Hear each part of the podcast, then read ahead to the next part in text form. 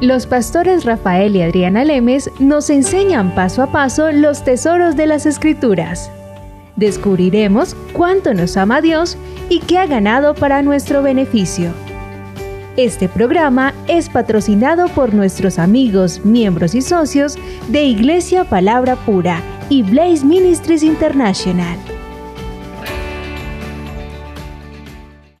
Estamos ahora abriendo un nuevo tema vamos a hablar acerca de Hebreos 10, debido a que hemos ya en los anteriores programas que tenemos en la web, hemos tocado acerca del arrepentimiento y acerca de no más de conciencia de pecado y hemos tocado casi todos los versículos que contiene el capítulo 10 de Hebreos 10. Y hay un versículo, sobre todo unos versículos que son a partir de Hebreos 10, 26, los cuales han utilizado las personas que no han entendido lo que significan estos pasajes para acusar y para tener en cautividad y esclavos a una cantidad de personas que han creído en Jesucristo, pero les han señalado estos pasajes sin decirles qué es lo que significa o de qué está hablando el escritor o a quién están dirigidos y los han utilizado en, en contra del cuerpo de Cristo para crearles condenación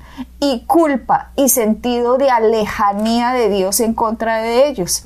Yo recuerdo en mi época, hace más de 10, 15 años, Rafael, que traían estos pasajes y se los decían a las personas que se encontraban como en pecado y les decían que estaba pisoteando la sangre de Cristo personas, por ejemplo, que estaban alcohólicas o drogadictas o personas que estaban con algún problema en la vida de ellos que no sabían cómo salir de ellos, pero los acusaban directamente con este tipo de pasajes diciéndoles que Dios no los perdonaba y que Dios estaba en contra de ellos porque ellos habían pecado voluntariamente. Exacto. Sabes que Adriana, eh, hablando de las escrituras y la gente cómo utiliza las escrituras, uno puede hacer que la Biblia diga lo que uno quiera cuando sacas de concepto ciertos versículos. Por eso hay que tener mucho cuidado cuando estamos estudiando la palabra y cuando estamos oyendo a otra persona enseñándonos la palabra, que los, que los versículos no los estén sacando de conceptos y, o, o, no los estén del contexto, mejor dicho, y que no los estén sacando y no manipulándolos simplemente para ello, para decir lo que ellos quieran decir, sino que en el, en el contexto del libro en el cual fue, está escrito, en el contexto de lo que se está diciendo en ese capítulo, en el contexto de los versículos que están delante y los versículos que están detrás de ese versículo del cual están hablando, todo está en contexto, porque si no, uno puede manipular la palabra y eso es lo que mucha gente lamentablemente ha hecho. Y ha creado muchísimos problemas en el sentido de que sacan los versículos y sacan frases y sacan palabras y ya dan explicaciones fuera del contexto del cual en este caso, nosotros creemos que el, apóstol Pablo fue el que escribió el libro de Hebreos, fue el que lo dijo. Y cuando lo sacan fuera de contexto, lo único que muchas veces hace, en vez de edificar a la gente, lo utilizan para condenar a la gente. De la misma manera como yo sé que tú ahora vas a explicar ahora cómo, cómo, lo, cómo te fue enseñado o cómo lo han utilizado ciertas personas que no lo utilizaron para edificar a la gente, sino para acusarlas, para, para condenar a la gente y darles ver a ellos su incapacidad o la falta de sus, de sus acciones que fueron necesarias para que Dios lo pudiera agradar e, para que ellos estuvieran agradando a Dios. Sí, exactamente. Lo que pasó, Rafael, es que creíamos que cuando recibíamos a Jesucristo, eh, si usted cometía un pecado después de que recibía a Jesucristo, usted perdía la salvación. Entonces la gente mm. vivía continuamente con miedo o pensaban, ahora sí voy a ayunar y voy a hacer algo, voy a quedarme arrodillado, de pronto Dios le da pesar de mí de que acabé de cometer ese pecado y de pronto vuelve y me salva. Entonces había un concepto de salvación, perdí la salvación. Vuelvo y me salvo, vuelvo y pierdo la salvación. Volví y me salvé, volví y perdí la salvación. Y de pronto ya Dios está muy cansado de mí y ya ahora sí que he perdido para siempre. Claro, Por lo tanto, entonces- estoy aquí perdido en la tierra porque ya Dios me perdonó muchas veces en este sub y baje. Claro, y Adriana, ¿sabes qué? El- cuando, cuando nosotros hablamos con la gente, nos damos cuenta que el concepto que tiene la gente sobre este, este pasaje, o sobre, sobre esta idea, es que Dios tiene una escala de valores. En el sentido que hay ciertos pecados o ciertas fallas o cier- ciertas debilidades tuyas en las cuales Dios dice, no, por esa realmente no vas a perder la salvación. Realmente no está bien, no, está- no me estás haciendo contento, no estoy contento contigo, pero no, no, no en la escala de valores que Dios tiene no está mal. Pero llega un momento en que otros pecados, otras, otras cosas que uno hace, ahí es cuando Dios dice, bueno, eso realmente ya no te lo puedo pasar. Y es así cuando la gente camina en temor porque realmente la palabra no nos da esa, esa guía de valores, sino simplemente estamos a la espera a ver qué es lo que va a hacer Dios. Si algo me pasa, entonces ¿qué pasó porque Dios no estaba contento conmigo. Entonces siempre estamos temerosos a nuestro Padre, estamos temerosos de nuestra salvación, porque realmente nunca entendemos la escala de valores en la cual Dios funciona sino simplemente de una manera muy elusiva nos dan a entender desde el púlpito generalmente de que Dios siempre te está vigilando y de que Dios va a llegar un momento en que va a decir, bueno, suficiente. Suficiente ya, ya en toda esta escala de valores que yo tengo que se los crearon desde el púlpito, como tú dices, porque si de pronto usted dice una mentira, bueno, entonces eso no es tanto pecado, por lo tanto usted todavía es salvo. Pero si usted ahora se acostó con el novio o con la novia, usted está fornicando, ya perdió la salvación. Entonces, la gente, sobre todo cuando están entrando al cristianismo, vienen con una cantidad de prácticas, Rafael, que al momento de entrar les dicen, Dios te ama, Jesús te ama y ha perdonado todos tus pecados. Sí, pero, pero una cosa, te ama independientemente de todas tus acciones que has estado haciendo. Pero ahí está la cosa, le decimos eso, Dios te ama, Dios te quiere, Dios te acepta como eres. Pero una vez que eres aceptado, ¿qué es lo que pasa? apenas eres aceptado, lo que le están diciendo es que Dios te perdonó porque Jesucristo fue a la cruz. Entonces la persona piensa, listo, Dios me perdonó mis pecados de aquí para atrás, pero no piensa que Dios me perdona mis pecados de aquí para adelante. Entonces uno entra y entra muy feliz porque sabe, Dios me perdonó mis pecados de aquí para atrás, por lo tanto, Dios me, yo le agrado a Dios y yo ahora no voy a seguir pecando, voy a completar todas las cosas súper bien hechas, las voy a hacer súper bien hechas para, de aquí a que hasta que me muera para poderme ir al cielo. Eso es una idea equivocada que tiene la gente acerca del pecado, acerca de la salvación y acerca de cómo Dios nos acepta. Porque la gente no ha entendido que hay dos tipos de, de, de, seres humanos en la tierra. Hay un tipo de ser humano que viene de la raza adánica, o sea, todos los seres humanos, y la única forma de desprenderse de la raza adánica es nacer de nuevo con el último Adán que se llama Jesucristo. Correcto. Cuando yo me desprendo del último Adán que se llama Jesucristo, hay una cantidad de regalos que nos da Dios debido a que pusimos la fe en aquel que murió en la cruz y resucitó. Y la gente no ha entendido, Rafael, que la raza adánica tiene algo que se llama naturaleza de pecado. Pero cuando una persona nace de nuevo, hay algo que se llama naturaleza de justicia, uh -huh. que le es imputada al ser humano cuando nace de nuevo, su espíritu nace de nuevo y su espíritu es santo, su espíritu es perfecto, su espíritu es puro, un espíritu que había estado separado por el pecado de Adán y Eva. Ok. Ahora que nacen de nuevo y entran a una congregación o a un grupo de creyentes, deben ahora empezar a renovar la mente.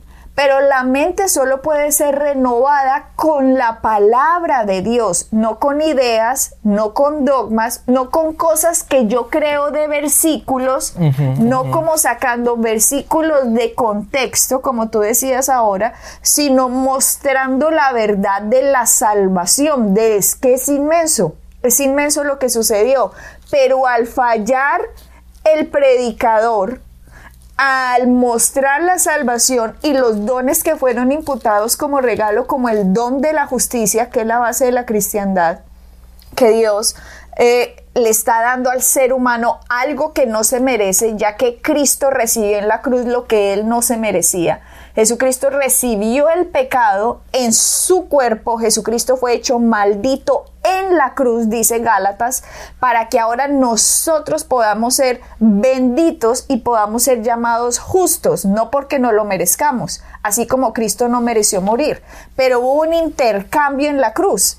Pero cuando se falla en predicar esto de esta manera, la congregación no está renovando la mente cuando lo que se dice desde el púlpito o el predicador o el maestro o el evangelista o el profeta o el apóstol o el pastor, cuando le están diciendo a la gente, tú eres un pecador y Dios te va a castigar y Dios está contra ti, pero cuando te portas bien, Dios está de tu lado. No están predicando el Evangelio, están dando sus ideas, están dando lo que piensan, están hablando religión todas las religiones del mundo necesitan salvarse ellos mismos. El cristianismo, el verdadero cristianismo, es el único en el mundo que tiene un salvador. Pero cuando que está vivo. Sí, es que está vivo y que tiene un salvador. El resto de las religiones del mundo, incluida la religión cristiana, muchas veces les dicen a las personas que ustedes se tienen que salvar a ustedes mismos. El verdadero cristianismo tiene un salvador. Pero cuando se falla Rafael en la enseñanza, Pablo insistía en todas las cartas acerca de la enseñanza y se preocupaba mucho cuando entraban falsas doctrinas a las iglesias porque la falta de enseñanza, la falta de claridad de quién soy yo en Cristo no me libera de quien yo era en la raza dánica, sino que me sigo comportando exactamente igual. Si fornicaba antes, fornica ahora. Si era drogadicto antes, sigue drogadicto ahora. Si era alcohólico antes, a lo mejor un tiempito mientras se le pasa la emoción de que Dios me salvó, a lo mejor unos mesecitos la cosa anda bien y a lo mejor pudo dejar una semana las drogas o pudo dejar un par de mesecitos el alcohol o pudo dejar un par de mesecitos los deseos de la carne y no me volví a acostar, pudo dejar unos mesecitos al amante a lo mejor que tenía cuando estaba casada o casado, pudo haber dejado unos mesecitos como el pecado pero apenas no hay enseñanza, apenas no hay renovación de la mente, la carne se apodera, la vieja naturaleza empieza a manejar al ser humano porque ya había sido entrenado de esa forma. Exacto. Y se está fallando, Rafael, en entrenar a la gente con el Evangelio para que ahora se manifieste quiénes son ellos en Cristo. Exactamente. Adriana, has dado una, una, explicación tremenda. Y para aquellas personas que nos están escuchando, nos están viendo, lo, ha, mencionado tres pasajes muy importantes. Una es segunda de Corintios, el capítulo 5, el versículo 10, 21, de hecho 17 y 21, que lo voy a leer ahora. También mencionaste un pasaje muy importante que la gente tiene que saber esto porque es la base de lo que nosotros somos una vez que recibimos a Cristo y cómo vamos a vivir y eso es por medio de la transformación. Eso está en Romanos 12, el versículo 1 y 2. Y después hablaste de Gálatas 3, que Jesucristo fue a la cruz por nosotros, se hizo pecado. Está en capítulo 3. Pero hay un versículo en segunda de Corintios que lo quiero leer porque la gente tiene que entender esto para ir al siguiente, que es donde te quiero llevar, para que nos des una buena explicación sobre esto. El versículo 21 de segunda de Corintios 5 dice, al que, no, al que no cometió pecado alguno, está hablando de Jesucristo, por, nosotros Dios lo hizo pecado y, el, y cuando nosotros lo recibimos, somos hechos la justicia de Dios en él. Entonces nosotros, la palabra dice que nosotros somos hechos, no es algo que nos, que, que, que nos hacemos en el sentido de que no es un proceso. No es por el sentido o el hecho de que por mis acciones o por mi buen comportamiento yo voy a llegar un día en el cual yo ahora obtengo la justicia o Dios me la otorga. En el momento en que yo recibo a Cristo, la palabra dice que yo soy hecho. Por lo tanto, es algo que es instantáneo. Es en ese momento Dios me ve a mí como justicia. Entonces, sería, sería un poco raro o, o, un poco controversial, si lo puedo, mejor dicho, de que si yo empiezo a pecar ahora o, o cometo algún error, que entonces aquello que Dios me veía como justicia, ya Dios no me ve así. Y entonces me lo quita otra vez. Porque si soy hecho, entonces Dios da y quita todo el tiempo. Hoy eres justicia, pero mañana no. Hoy pecas y después me arrepiento y entonces me lo da otra vez. Entonces llegaría un momento que sería muy complicado y no tendría sentido ninguno porque no sabríamos cómo acercarnos a nuestro Padre. Porque en el momento que yo recibo a Cristo, Dios me ve a mí justo. Justo. cuando yo entiendo, Rafael, cuando el ser humano empieza a entender que tiene una naturaleza ahora que se llama la justicia de Dios en Cristo Jesús, que su espíritu ha nacido de nuevo, que su espíritu ha sido hecho perfecto delante de Dios, que cuando se muera y exhale ese aliento, ese espíritu va a ser exactamente igual de perfecto como ahora lo es. El problema que tenemos nosotros está en nuestra mente, en que creíamos las mentiras que nos dijeron, la mala enseñanza, la religión que tenemos, las tradiciones que tenemos, que no nos dejan recibir lo que Dios ya nos hizo. Pero la palabra está escrita para que nosotros tengamos seguridad de quién somos en Él que tengamos seguridad de su amor, que tengamos seguridad de que el sacrificio hecho por Cristo fue grandísimo y consiguió algo grandísimo para el ser humano y que ese don que Él me regala, del que tú estás leyendo, que dice, fuimos hechos, la justicia de Dios, hace que yo dé como fruto los frutos que tengo dentro de mi espíritu, los, la, semilla implantada dentro de mí, como el amor, el gozo, la paz, paciencia, benignidad, bondad, fe, mansedumbre, templanza. Todo eso empieza a salir de mí porque estoy recibiendo el Evangelio, porque me lo están predicando, porque me lo están enseñando, porque estoy renovando mi mente. Entonces, en este caso, Rafael y yo no adulteramos, no porque Dios nos va a llevar para el infierno si lo hacemos. No lo adulteramos simplemente porque no queremos, porque hemos entendido quiénes somos. Uno no se pone a robar porque uno entiende quién es. Por lo tanto, las obras empiezan a seguir lo que uno es. Las obras no son para alcanzar lo que ya fuimos hechos en Cristo. Exactamente. Ahora, nosotros no, no nos ponemos a decir mentiras ¿Por qué? No porque Dios se vaya a enojar por con nosotros, no, porque simplemente es algo que ya empieza a brotar de nosotros, empezamos a manifestar a Cristo en nosotros porque entendemos que nosotros ya no somos pecadores, nosotros tenemos algo que se llama la justicia de Dios en Cristo, que esa es nuestra naturaleza. Nuestra naturaleza ya no está relacionada con Adán. Nuestra naturaleza ahora está relacionada con Cristo.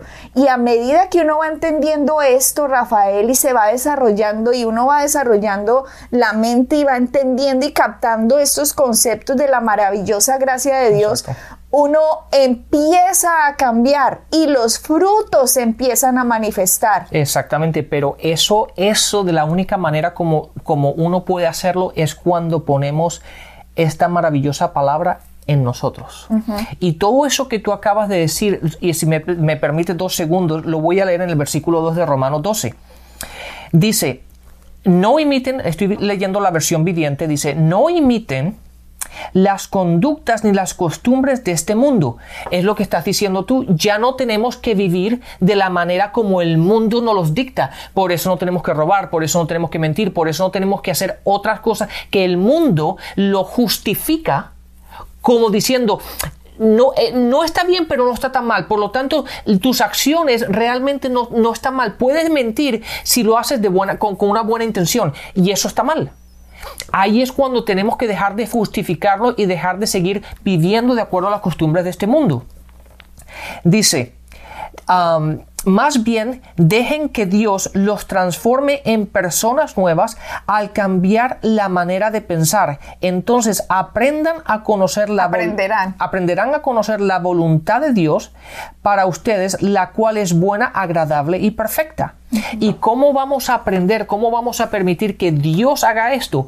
Por medio de la palabra que ponemos en nuestro corazón, que podemos, que ponemos en nosotros. Cuando hacemos eso, todas estas conductas, todas estas formas de pensar empiezan a transformarnos de dentro hacia afuera. Por eso aquí dice transformar. Una transformación viene gradualmente. Es un proceso. Y a eso es que voy. Por eso es que empezamos nosotros el programa diciendo hay personas que dicen, predicadores, usted es salvo, ahora perdió la salvación porque cometió un pecado.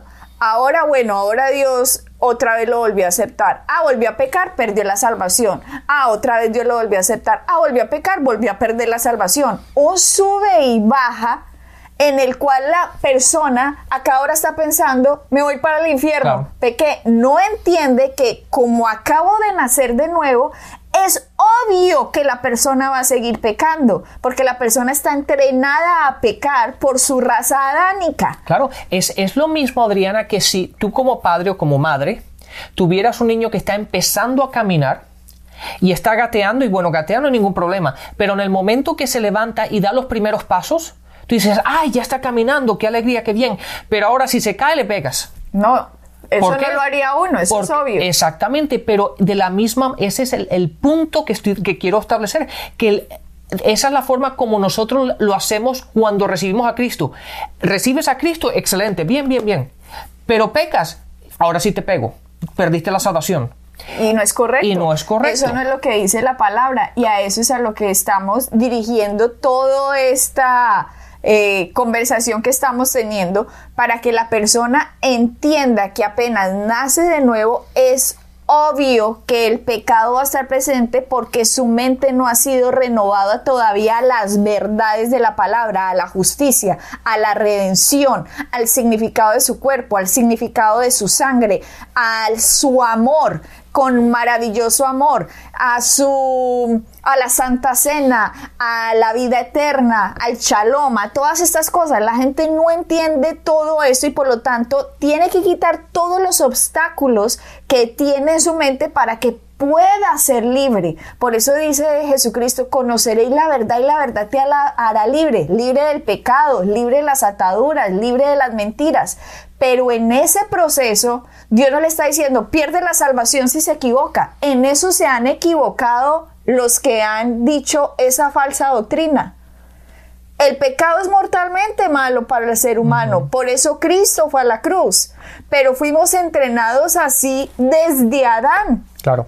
Miles de años viene la humanidad así. Ahora Cristo viene, el último Adán, y ahora nos da unos regalos maravillosos que tenemos que entenderlos para que ahora se manifieste en nosotros la vida del Espíritu y así sí podamos manifestar a Cristo en esta tierra. Pero si no hay una correcta enseñanza, mi mente sigue igual, a pesar de yo haber nacido de nuevo, por lo tanto sigo pecando, pecando, pecando, pecando. ¿Por qué? Por ignorante Exactamente. porque no me enseñaron bien las escrituras. Entonces, ese punto del que estábamos hablando, Rafael, que creo que no vamos a alcanzar No. hoy, nos va a tocar dejarlo para el próximo programa que íbamos a hablar acerca de Hebreos 10, pero era necesario dar todo este preámbulo para que la gente cuando vea versículos en la Biblia que le parezcan un poco confusos, no los ponga por encima de verdades absolutas que ya nos quedan completamente claras, como que Dios amó tanto al mundo que dio a su Hijo Jesucristo, para que todo aquel que en Él crea no se pierda, mas tenga vida eterna. Eso es una verdad absoluta que tiene innumerable cantidad de testigos con otros versículos. ¿Sabes qué, Adriana? Te estoy buscando un, un pasaje que, que lo voy a leer para que la gente se dé cuenta que el caminar del cristiano es progresivo. Nosotros sí, nuestro- nosotros somos justo en el momento que recibimos a Cristo. Pero de ahí para adelante, esa transformación, esa forma de actuar, esa forma de pensar, esa forma de hablar es progresiva. Y es una injusticia cuando la gente recibe a Cristo y después nosotros que podríamos decir un poquito más espirituales, más maduros que la gente que acaba de recibir a Cristo, estuviéramos detrás de ellos como policías mirándolos a ver cuándo van a pegar para pegarle con un, palo por la cabeza y decirle, ya perdiste la salvación, eso no lo podías hacer. ¿Quién, ¿Por qué tenemos que funcionar de esa forma? ¿Por qué tenemos que funcionar siendo policía? Porque si nosotros miramos uh, mirando como retrospectivamente, gracias, eso, nosotros también cometimos errores. También, ¿y, por, ¿y quién nos llamó a nosotros ser los policías? Exactamente. Entonces, fíjate lo que dice aquí, en tercera de Juan, en el versículo 2 dice, amado, yo deseo que, sea, que tú seas prosperado en todas las cosas y que tengas salud, así como prospera tu alma. Así como significa que eso va, es un proceso.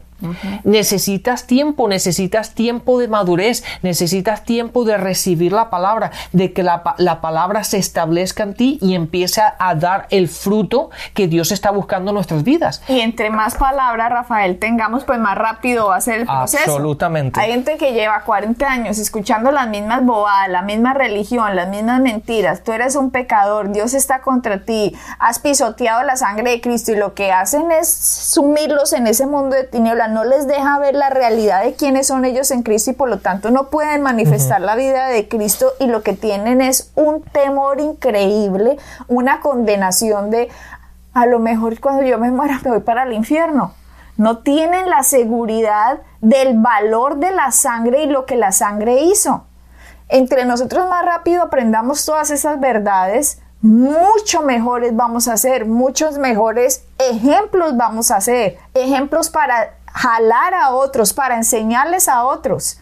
Pero lo que se ha hecho es, yo soy perfecto, ustedes son imperfectos, por lo tanto Dios a mí me escogió y ustedes ahí miren a ver cómo se defienden. A ver cómo sobreviven. Cómo sobreviven porque Dios está enojado con ustedes y hacen algo mal.